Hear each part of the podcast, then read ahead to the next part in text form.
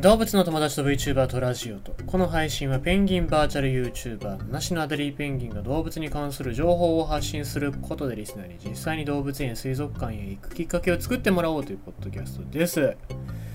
えっ、ー、とまあテレビではいろんなことありますね。火山が噴火したりとか。えー、僕が誕生日の時というか、僕が生まれた時って雲仙普賢岳っていう、長崎の雲仙普賢岳っていう火山が噴火して、えー、お亡くなりになった方がたくさんいたっていうお話、まあ僕はもう生まれた頃なんで知らないんですけども、まあでもそういうお話がありますんで、まあ何事も被害がなければいいなっていうのと、まあもともと桜島っていうのはいろんな昔からそういう対策っていうのはしてたと思いますのでですね、えー、まあ、この後に本当にあのこの後大きな噴火とかがあった時にしっかり対応できるようなそういう体制を国だったり町で作れるのかっていうのが大事になってくるんじゃないかなと僕は思いますのでですね、えー、まあ、しっかりこういった災害っていうのは正しく恐れることができればいいのかなと思ったりしますね。えー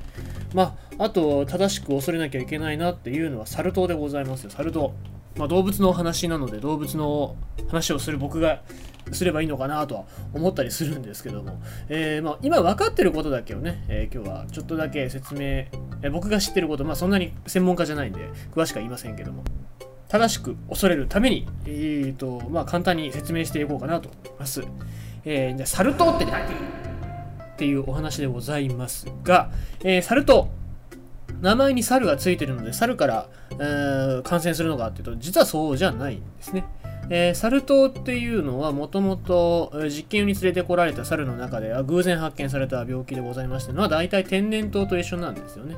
えー、で、この猿が感染してたっていうんですけども、もともと、じゃあ宿主は誰かっていうとネズミなんですね。月種類。で、多分この猿っていうのが、えー、月種類に噛まれて、それで感染してたっていうことだと思うんですよね。えー、なんでまあ、あんまりこう日常的にネズミだったりっていうのが街中にいたりしない、まあ、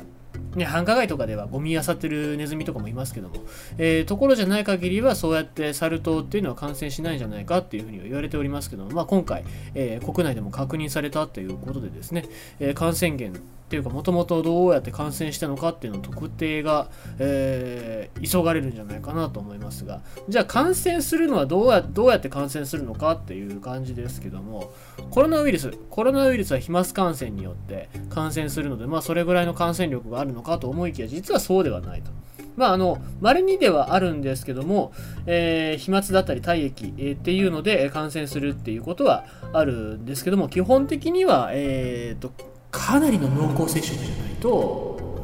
感染しないというふうでございます。あとはまペットからですね、えー、ペットから、えー、例えば噛まれたりとか、ネズミに噛まれちゃったりとか、猿に噛まれちゃったりとかっていうところで、えー、言うと、まあそうなると触れ合い系の動物園でちょっと危ないのかな、少し警戒した方がいいかなとは思いますよね。えー、で、まあ人から人なんですけども、基本的にこれは、あのあれです。えテレビとかでは言いづらいので僕は言いますけども、あのセックスです。で、あの、男性ね、男性が、えー、感染が高いということで、これはあの、男性同士の、えー、セックスで、えー、感染するっていうのは、え報告が多いのでございますのでですね、まあそういうところで感染することが多いという話でございます。まあ、なので、別に全員が全員そういうわけじゃないとは思いますが、えー、まあ、なかなかそんなに感染の拡大っていうのが、わーって増えるようなウイルスじゃないよっていうことですね。で、あと、えー、サル痘にかかるとどうなるのかっていうと、まあ、顔面から始まって体中に発疹、発疹がですね、えー、出てきて、なんか、あの、水疱瘡みたいな感じでブツブツができたりとかっていうことですね。まあ、大体あの、2、3週間ぐらいで、えー、自然に回復するんですけども、まあ、そこから肺炎になったりとか、合併症を引き起こす可能性があるっていうことなので、もともとその天然痘のワクチンっていうのを、えー、1970年か80年代ぐらいまでは打ってたわけですが、えー、まあ、それから以降はもう根絶されましたので、ワクチン打ってないという現状だったんですけども、まあ、今回、えー、こうやって感染が拡大しているということなので、ワクチンの再接種っていうのが、えー、出てくるんじゃないかなと思いますね。で、特に、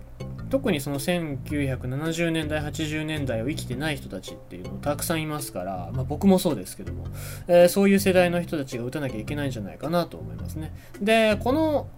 サル痘っていうのは、まあ、天然痘と一緒で、この天然痘ワクチンっていうので、えー、しっかりと効果がありますのでですね、えー、まあ、そんなになんか謎で、このワクチンを4回も5回も打たなきゃいけないのかみたいな、そういうことではないでございます。まあ、なので、正しく恐れて、えー、正しく対処するっていうのがいいんじゃないかなと思いますので、まあ、あのそこまで恐れる必要がないのであれば、経済的なことっていうのもちょっと、えしっかりとね、え鑑みながら、え行動していくべきじゃないかなと思います。ということでございまして、まあ、センセーショナルにこう報道される前に先に言っとこうかなと思いましたので、えー、今日一言申しておきました。えー、詳しくは、えー、変な生き物チャンネルで、あの、サル痘の話してますんで、あの見てください。僕んとこじゃないですけど、ぜひぜひ。ということでございました。